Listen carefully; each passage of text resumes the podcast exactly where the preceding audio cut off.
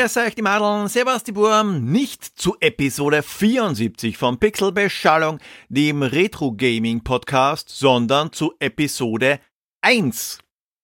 Keine Sorge, das ist jetzt nicht ein Remake von der allerersten Episode, obwohl das glaube ich dringend notwendig wäre, weil die ist zugegebenermaßen ziemlich scheiße.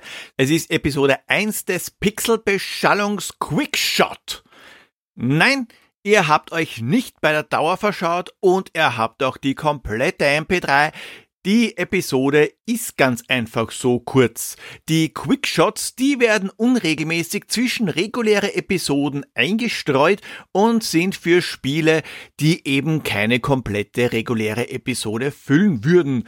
Kein Intro, kein Rätsel oder anderen Schnickschnack, einfach nur das pure Spiel, kurz und schmerzlos, schnell und trotzdem befriedigend. Beides Sätze, die hier zutreffen, aber die man nicht unbedingt im Bett hören will. Diesmal ausnahmsweise am Release-Tag einer normalen Episode, weil ich ganz einfach nicht mit den Vorbereitungen dazu fertig worden bin. Dafür starten wir aber gleich mit einem Bombenklassiker, nämlich Artillery Duel. Artillery Duel hat sich im Jahr 1982 auf den Markt geschossen. Perkins Entertainment haben wir das Gemetzel zu verdanken. Die haben Artillery Duel entwickelt und auch Najo, äh, sonst eigentlich nix. Und auch Jerry Brinson, der das Spiel programmiert hat, war wohl ein One-Hit-Wonder. Zumindest habe ich nichts über ihn gefunden, außer dass eine Figur im Film Wildlife genauso heißt, was wohl eher Zufall ist ursprünglich rausgekommen für das wenig bekannte Astrocade von Bolly. Ein System, das seiner Zeit voraus war, sich aber trotzdem gegen den Atari 2600 nicht durchsetzen konnte. Dafür hat Artillery Duel schon 1982 bekommen. Für ColecoVision, Atari 2600, Commodore VC20 und C64 ist es ein Jahr später, nämlich 1983 auf den Markt gekommen. Auf den Systemen ist es folglich nicht nicht von der Astrocade Incorporated vertrieben worden, sondern von Xonox. Die gab's nur von 1983 bis 1984, weil historisch gesehen war das dank dem Videospiel Crash eine denkbar schlechte Zeit, um ein Videospielunternehmen zu gründen. Neben einer Handvoll Spielen haben sie auch die gleichen Spiele im Doppelpack rausgebracht. Double Ender war der Name, der irgendwie nach einem erwachsenen Spielzeug klingt. Mit dem hat er aber was gemeinsam. Er ist von beiden Seiten benützbar. Auch gleichzeitig. Nachdem Xonox nämlich nur Spiele auf Cartridge rausgebracht hat, waren das überlange Cartridges, die man entweder normal oder kopfüber in das Gerät gesteckt hat. Die Story, die ist eigentlich recht schnell erklärt. Zwei Panzer beschießen sich. Warum? Keine Ahnung. Wobei, es sind eigentlich gar keine Panzer. Das habe ich damals nur immer gedacht, weil die Dinger bei der C64-Variante so in die Breite gestreckt waren. Es sind eigentlich stationäre Geschütze, was erklärt, warum sie, naja, stationär sind. Jeder hat zumindest eines davon. Ein Spiel, welches zwar unglaublich einfach aufgebaut ist, aber trotzdem auf unerklärliche Weise fesselt. Artillery Duel ist so ein Kandidat und auch ein Sonderfall. Nicht nur, dass die Interaktion des Spielers auf zwei Variablen beschränkt ist, hat der Titel kaum Flow, weil er rundenbasiert ist. Aber wir sprechen von einem Spiel aus dem Jahr 1983. Außerdem kam die Cartridge-Version des Atari unter anderem als Double Ender mit Chuck Norris Superkicks im Gepäck. Ein Double Feature der Sonderklasse, spannende Duelle treffen auf eine Ausgeburt der Videospielhölle. Artillery Duel ist also der Kopf des Cartridges und Superkicks der, naja, die andere Seite halt. Vielleicht auch eher das, was aus dieser Körperöffnung rauskommt. Aber weg vom Stuhlgang und hin zu nervenzermürbenden Zwei-Spieler-Partien.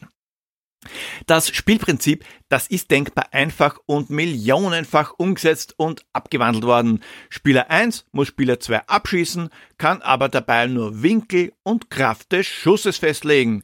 Für Spieler 2 gilt genau das Gleiche, außer dass er Spieler 1 und nicht sich selbst zerbröseln will. Egal ob Gorillas, Scorch, Worms oder Shellshock, ich wage zu behaupten, dass so gut wie jeder von euch schon einmal eines dieser Spiele gespielt hat. Und wenn's auch eine moderne Form davon wie eben Worms ist. Haben beide Spieler einmal ihren Rang gewählt, wird eine idyllische, aber zerstörbare Bel Blablabla haben beide Spieler mal ihren Rang gewählt, wird eine idyllische, aber zerstörbare Berglandschaft begleitet von der schlumpfigen Ouvertüre von Wilhelm Tell und Vogelgezwitscher auf dem Bildschirm gemalt.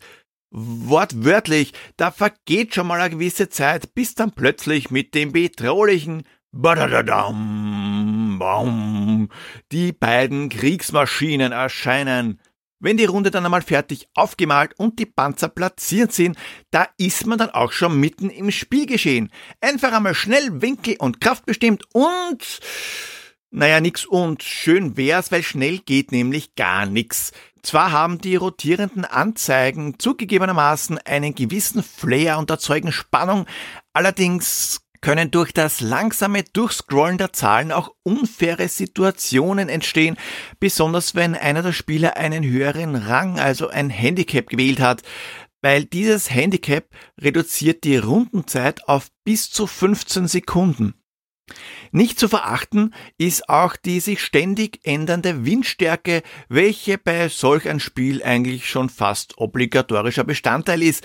Ändert sich die Windstärke oder Richtung, was ganz patriotisch mit einer American Pixel Flag, den vorbeiziehenden Wolken und einer digitalen Anzeige dargestellt wird, müssen natürlich auch Winkel und Stärke angepasst werden.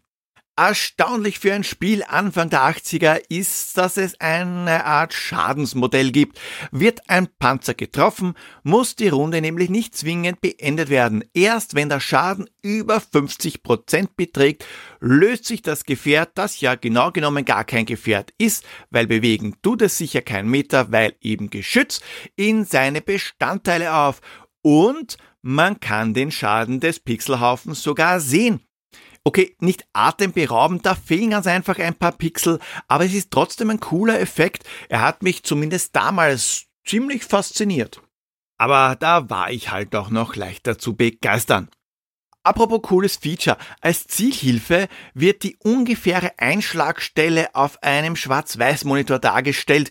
Bild in Bild sozusagen. Musik gibt's nur am Anfang und am Ende des Levels, aber das ist vielleicht auch ganz gut so, weil die Stille, die nur durch das gelegentliche Rauschen des Radars und dem Fiepen der Schusseinstellungen unterbrochen wird, die hat schon irgendwas für sich.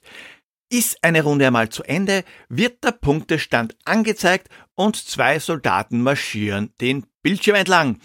Ab und zu vergisst einer davon kehrt zu machen und geht ein Stück weiter und muss deswegen hastig zurücklaufen. Ein Mördergag, der auch beim 25. Mal so unglaublich lustig ist, dass ich mich am liebsten am Boden zerwurzeln würde. Theoretisch könnte die Artillery Duel übrigens unendlich lange spielen. Ende gibt's nämlich keins. Schade, dass mangels KI der Einspielermodus fehlt. Trotzdem ist es ein wirklich gutes Spiel, das ich jeden weiterempfehlen kann, zumindest jeden, der einen zweiten Spieler zur Verfügung hat. Grafisch gesehen ist Artillery Duel für 1983 bzw. 1982 gar nicht einmal so schlecht. Die Atari 2600 Version, die ist allerdings systembedingt ziemlich abgespeckt. Da fehlen auch ein paar Details wie das Aufmalen des Bildschirmes und auch das Schadenmodell. Soundtechnisch eher karg geht's auf den dicht bewaldeten Hügeln zu. Interessanterweise stört das aber nicht, sondern hebt die Spannung, wenn der Gegner am Zug ist und der letzte Schuss nur knapp sein Ziel verfehlt hat. Das bisschen Sound, das vorkommt, das ist aber schon in Ordnung. Gesamt gesehen muss man den Klassiker einfach gespielt haben. Blöderweise kann man Artillery Duel nur zu zweit spielen, weil es keinen Computergegner gibt. Damals habe ich Artillery Duel geliebt, nur war es leider nicht einfach, jemanden zu finden, der es mit mir gespielt hat. Aber halb so schlimm, dann habe ich halt gegen mich selbst gespielt. War zwar nicht genauso lustig, macht aber trotzdem Spaß, so wie manch anderes heutzutage als Erwachsener. Jedes Mal habe ich es auf neue lustig gefunden, wenn am Ende der Runde einer der Soldaten nicht rechtzeitig kehrt gemacht hat und zurückgelaufen ist. Ich war damals offenbar noch um einiges einfacher zu begeistern als heute. Wir hatten ja damals nix. Aber trotzdem, heute, ja auch heute, knapp 40 Jahre nach dem Erscheinen des Klassikers, macht er immer noch Spaß und ja, auch heute spielt ihn keiner mit mir. Artillery Duel in Originalform kann man nur mit entsprechendem Medium aus damaliger Zeit spielen. Es gibt zwar eine Handvoll Remakes, aber die haben den Charme der alten Pixelei nicht. Wenn ihr das nicht zur Verfügung habt, greift doch lieber zu Pocket Tanks oder Shell Shock. Das war's mit der Premiere der Pixel-Beschallung Quickshots. Werden, wie gesagt, unregelmäßig zwischen reguläre Episoden eingestreut und sollen sie nicht ersetzen. Ihr habt also noch ein bisschen Zeit, um Piers Rätsel der Another World Episode zu lösen. Folgt mir auf Twitter at pixelpoldi, Instagram at pixelbeschallung oder schaut bei www.pixelbeschallung.at vorbei. Und nicht vergessen, Trotz dichten Wildwuchs kann ein Schuss auch mal ins Schwarze treffen. Kondome schützen. Baba!